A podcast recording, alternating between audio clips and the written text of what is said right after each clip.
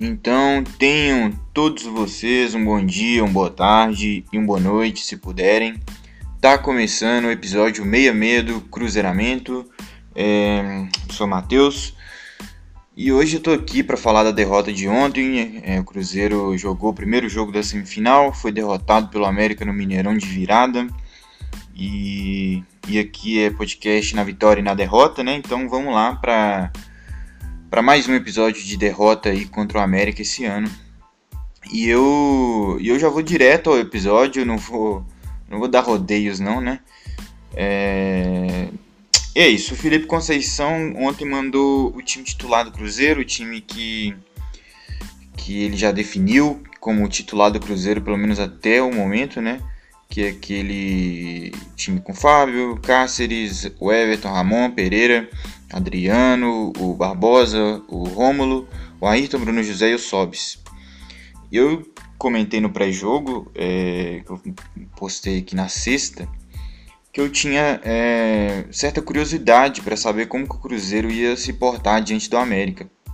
É, ainda mais tendo em vista que seria um jogo diferente daquele que foi no mês de março, lá no Independência. Cruzeiro com cinco alterações na equipe titular e cinco alterações significativas, né? Porque muda um pouco a estrutura do time ali, principalmente no meio de campo.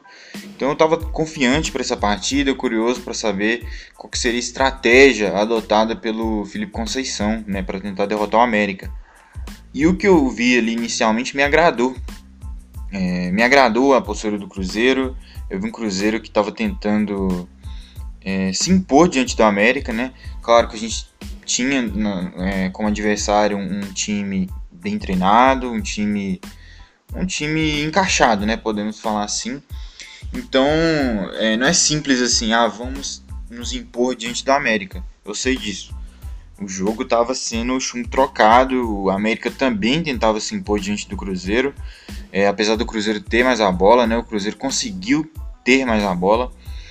É, gostei do Cruzeiro, da saída de jogo do Cruzeiro. A gente estava tentando sair ali tocando, sem dar muito chutão. Claro que às vezes no tiro de meta ali o Fábio acabava explanando a bola lá para frente, mas assim, no, no geral eu vi um Cruzeiro tentando sair tocando, mantendo seu estilo de jogo. É, a gente chegava ao gol deles é, é, com certo perigo, né? Teve um bom chute do Sobe, teve uma finalização do Ayrton. Eles também atacavam, né? O América, como eu disse, time encaixado, então não se trata apenas de se impor, né? A gente tem que às vezes suportar o, o contra-ataque do adversário. E o Fábio estava lá.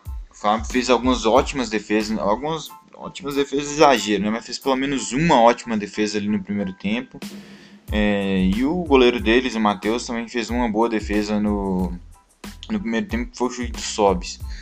Mas o, o, o, que eu quero destacar aqui não é tipo as sinalizações, é, é, o, é a intenção do Cruzeiro. O Cruzeiro não se, se resguardou, o Cruzeiro tentou ser dominante durante a partida e jogou, e conseguiu jogar. É, o América não conseguiu é, prender o Cruzeiro como prendeu naquele jogo do mês de março. E, e, é claro que, que a formação do Cruzeiro é, facilita muito para isso. Aquele jogo a gente jogou com o Jadson e e Alan Ruschel ali na, como meio campistas, né? E hoje com o Romulo e com o Matheus Barbosa, é, que já estão aí algumas partidas, né, como titular. Cruzeiro muito mais fluido, Cruzeiro muito mais com muito mais presença no ataque, né? É, tanto que a gente acaba até fazendo o primeiro gol, né? Com, com bom, é, caralho, perdão. Como vocês sabem, é, o gol ali do, do, do Sobis, né, ali quase no final do primeiro tempo, aos 38. Um passe longo ali da defesa, né, do Cáceres pro, pro Bruno José ali na ponta direita. O Bruno José fez o que a gente espera dele, né, que é, esse jogador incisivo, jogador que quebra linhas de marcação. E foi o que, que ele fez ontem. Ele consegue passar ali até com certa facilidade pelo marcador e cruza para trás para encontrar o Sobis que finaliza de esquerda e de primeira. E o Cruzeiro abre o placar e eu digo até merecido. O Cruzeiro vinha merecendo o gol na minha visão. Merecendo o gol pela, pela coragem, pela tentativa de posição, por estar tá saindo jogando por baixo, mantendo o estilo. É, o que, o que é, nem de longe o Cruzeiro do mês de março fazia, né, lá no Horto. Então achei uma, uma, uma, melhora significativa aí da, na, na minha perspectiva para esse confronto. É, a questão é que a gente volta para o segundo tempo, o América é, volta com algumas mudanças, o Cruzeiro é, a princípio ele não muda, é, o Cruzeiro se mantém incisivo no campo de ataque, né? A gente é, continua é, construindo chances, a gente inclusive faz um segundo gol, né? Justamente por, por ter mantido essa pressão, o time está é, compactado, o time está encaixado, o time está entrosado. O Cruzeiro hoje é um time um pouco mais entrosado, né? É, do que era naquele primeiro confronto. Então o Cruzeiro se manteve no ataque.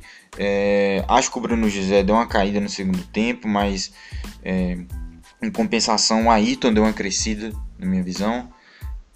É, a gente, inclusive no lance do gol, é um gol dele, né? A gente consegue um cruzamento ali da direita pelo Matheus Barbosa, que mais uma vez fez uma partida boa na minha visão, enquanto ele esteve em campo, ele cumpriu o papel dele ok consegue um cruzamento, a bola sobra para Ayrton lá que faz o gol, mas impedido, né? O VAR anula o gol. O mesmo VAR que no primeiro gol chama o, o, o juiz para dizer que estava em posição legal, né? Confirmar o gol do Cruzeiro é, é o que tira o gol do Cruzeiro nesse momento, o segundo gol. É, inclusive, uma ressalva para o tanto que o treinador do América é, é, chorão, né? É, a palavra é essa, não tem outra palavra para descrever. O cara querer, o cara querer peitar o VAR, sabe? a tecnologia, o cara dizer que estava impedido e o VAR dizer que não e ele achar um absurdo, achar que tudo é uma conspiração contra o time dele. Enfim, coisas que eu acho que cada vez menos cabem no futebol, é, cada vez mais eu tenho preguiça desse tipo de reação de treinadores. Enfim, só queria fazer esse adendo. Mas com o segundo gol anulado, o Cruzeiro permaneceu jogando a bola que vinha jogando. É, inclusive o Ayrton é, tem um, um, um, chute fora da área perigosíssimo, quase faz o segundo gol também. Então o Cruzeiro se mantém em cima. Então é, o que eu posso concluir disso é que sim, funcionou a estratégia do Cruzeiro ontem. É, o time ideal realmente é esse que o Felipe Conceição vem mandando a campo no momento, né? Só que aí acontece o efeito substituições. É, o, o Felipe Conceição, não sei se ele pensou que o jogo talvez estivesse controlado. É, o Cruzeiro estava suportando muito bem diante do América. O América não, o América, apesar de ter tido uma, uma, boa chance ali no segundo tempo, um cruzamento que acha ali o jogador deles até de forma despretensiosa, porque o passe não era para ele, né? E ele acerta ali o travessão, mas assim, é aquela mesma questão do primeiro tempo, um trocado. O Cruzeiro se impõe diante do América, vai para cima e acaba que às vezes também é atacado, porque encontra um bom time. O América não é um, um time ruim. Então eles também ter os momentos deles. É, mas o que, me deixa, o que me deixou feliz e satisfeito até esse momento foi que o Cruzeiro conseguiu jogar. Então é, é, é esse time se provando mais uma vez. Só que, como eu disse, vê as substituições e aí apresenta um problema desse time do Cruzeiro, né? Que é a questão de elenco. O elenco do Cruzeiro realmente é curto. Isso já foi falado por várias pessoas e não deixa de ser verdade. É um elenco curto. A gente tem um bom time titular, mas a, a questão é que às vezes o, o banco de reservas não está à altura, não todos. E como eu disse, eu acho que o Felipe Conceição achou que o jogo estava controlado, que o Cruzeiro estava se portando muito bem e acabou que mexeu, mas mexeu muito mexeu até mais do que devia. Ele tira ali já praticamente de cara, acho que tiram juntos, né? O Ayrton, né, que vinha jogando bem, eu acho, vinha crescendo, principalmente no segundo tempo. Ele arranja o, gol que é anulado, ele consegue um chute poderosíssimo de fora da área. E ele tira o, o, o Ayrton para a entrada do Stênio, né, que é, na minha visão, quando entrou aí no, em jogos passados, entrou bem, mas ontem não foi o caso tirou o Sobis, né? Essa substituição foi aos 26, pelo que eu tô lembrando. Tira o Sobis e coloca o Potker. Essa é uma substituição que é, eu entendo, eu consigo entender o lado do treinador. Sobis é um cara que já tem certa idade, a gente já estava caminhando para os últimos 15 minutos, ele talvez quis dar um oxigênio, né? O Potker que vem de, da melhor atuação dele com a camisa do Cruzeiro contra, contra a Patrocinense, né? Se não me engano fez dois gols, é, vinha com moral, então eu entendi essa substituição. Agora a questão do Ayrton que eu acho que pesou. Logo em seguida ele tira também o Bruno José para colocar o Felipe Augusto e aí ele completa, ele tira todo o trio ali da frente, né, o trio titular, para colocar um outro trio. É... Depois ele acaba colocando o Jadson também, tirando o Matheus Barbosa. Algumas alterações que que ele já vem fazendo. Muitos dizem, ah, mas o Felipe Conceição colocou quem ele já vem colocando. O Felipe Conceição fez o que ele já tinha feito antes. Eu discordo. É, sim, ele colocou peças que ele já vem colocando, mas é, muitas pessoas, inclusive, me é, citaram o jogo contra o Atlético, o clássico contra o Atlético, que ele fez alterações ali parecidas. Só que se você observar aquele jogo contra o Atlético, foi um jogo que, é, quando o jogo terminou, ainda estava em campo Sobs, o Ayrton. É, ele tira o Bruno José e tal, mas o Sobs e o Ayrton terminam o jogo. Ontem ele tirou todos de uma vez, todos ao mesmo tempo. E a gente termina o jogo com Felipe Augusto, Stênio e Potker. Acontece que o Felipe Augusto e o Stênio não entraram bem e o Potker também não. Nenhum dos três entraram bem. O Jackson é, entrou para fazer falta para parar o jogo, né? Ele levou um cartão ali relâmpago. Mas o, trio da frente, o trio da frente especificamente não entrou bem, não fez uma boa partida. E como não tinha outro do trio ideal de ataque para dar uma equilibrada, né? Como no clássico contra o Atlético tinha o Sobs e o Ayrton, o Cruzeiro perdeu muito poder de fogo, mas foi muito e foi repentino. O Cruzeiro era um time que vinha criando, estava tentando ali seus gols, estava ciscando pelos lados, mas depois das substituições o time parou. O Cruzeiro não conseguia mais produzir ataques, Felipe Augusto não conseguiu dar dinâmica na partida, o Stênio muito menos. E o Pote que também não entrou bem, como eu já ressaltei aqui nesse último minuto. E nisso a América vinha fazendo as alterações deles. O, o Lisca estava ali é, tentando encontrar uma maneira de fazer com que o América fosse mais agressivo, que o América machucasse mais o Cruzeiro. Fez alterações ali que fizeram o time deles melhorar, melhorarem de forma significativa. E é o contraste, enquanto o Cruzeiro apresentou uma queda é, absurda ali depois das substituições. O Cruzeiro não finalizava, o Cruzeiro, se não me engano, o Cruzeiro não conseguiu dar uma finalização no gol depois dessas substituições. O América era o contrário, eles apareciam com cada vez mais frequência no campo de ataque, é, tinham mais volume de jogo. Estava é, cada vez mais visível que o Cruzeiro ali naquele final estava mais suportando né, do que jogando de fato.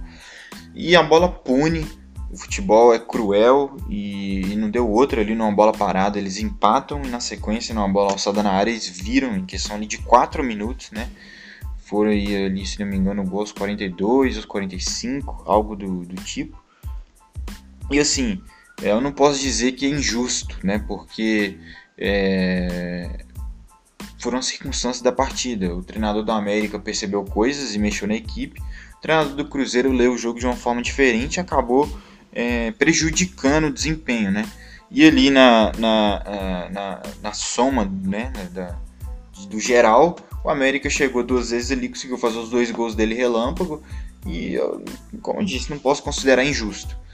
É, mas também não posso considerar que tem terra arrasada, né? Que o Felipe Conceição tem que ir embora, que o elenco não presta. Não é bem assim. É, eu acho que ontem o Conceição sim errou e é como eu disse no Twitter, é confortável para mim vir aqui dizer que, que tudo deu errado, que não era para ter feito as mudanças, né, depois que a merda acontece. Mas eu espero de coração que o Felipe Conceição tenha tirado alguma lição de ontem. É, ele não pode tirar todos os caras ali da frente de uma vez só. O Cruzeiro perde em repertório, perde em tudo, perde em poder de fogo, perde perde em tudo, apesar de repertório e poder de fogo serem a mesma coisa.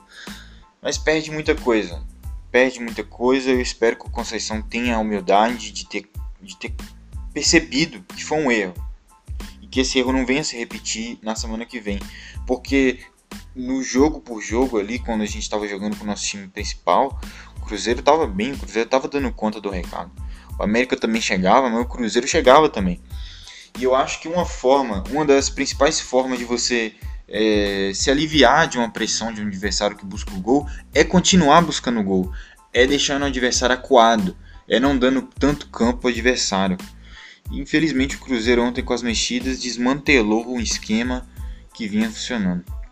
Então vitória justa do América, é, é um, foi um golpe duro, um golpe duro mesmo, levar uma virada tão rápido assim no Mineirão.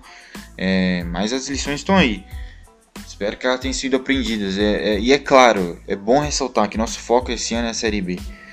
Eu, isso não significa que eu não quero Cruzeiro competitivo na, no Mineiro. É, não é isso. Inclusive, foi competitivo. A gente não pode negar que o Cruzeiro foi competitivo, coisa que não foi um mês atrás lá no, no Independência contra o América, lá no, na primeira fase do Mineiro. Ontem foi, gente foi competitivo. Isso me deixa feliz. E eu sei que o foco é a Série B. E eu sei que jogos como esse é, servem para que na Série B talvez não aconteçam os mesmos erros. E também isso não muda que eu quero que o Cruzeiro classifique, mas eu tenho que aqui dar minhas ressalvas, dar meus elogios quando eu acho que merece. E eu acho que o Cruzeiro mereceu elogios ontem até o momento das alterações. É, eu acho que o melhor em campo, né, por nossa parte, foi o Bruno José. É, eu vou dar esse título ali pro Bruno José pelo primeiro tempo que ele fez. Foi muito agudo ali no lado, no lado direito. É, mostrou né, o que o futebol que a torcida espera, que eu espero, né, que eu depositei esperanças. E então acho que no, no, no contexto geral aí, né, eu acho que do, do, Cruzeiro o melhor em campo foi o Bruno José. É... Mas é isso.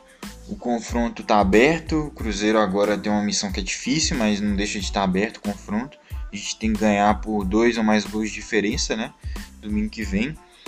É, e é esperar. O Cruzeiro provavelmente deve mandar a mesma formação, né? Espero. E é isso. Espero que o Conceição tenha entendido é, alguma coisa desse elenco do Cruzeiro, né? Então eu agradeço a você que ouviu esse episódio até aqui. Hoje saiu um pouco mais curto do que o, o costume, né? Pelo menos o costume desse último mês. É, mas mesmo assim, muito obrigado você que ouviu esses 17 minutos. E caso né, você ainda não siga o podcast no Spotify, por favor, Cruzeiramento no Spotify ou na sua, na sua plataforma de podcast favorita. É, arroba Cruzeiramento no Twitter e Instagram. Tô lá comentando de Cruzeiro, falando das notícias, é, comentando os jogos, enfim. Tô lá ativo. Então, se você achar que deve me seguir, me siga, tô lá. Então, volta aí, né? Provavelmente é, com pré ou pós-jogo mesmo contra o América. Enfim, fique espertos aí no, no feed de podcast de vocês. E é isso. Tchau.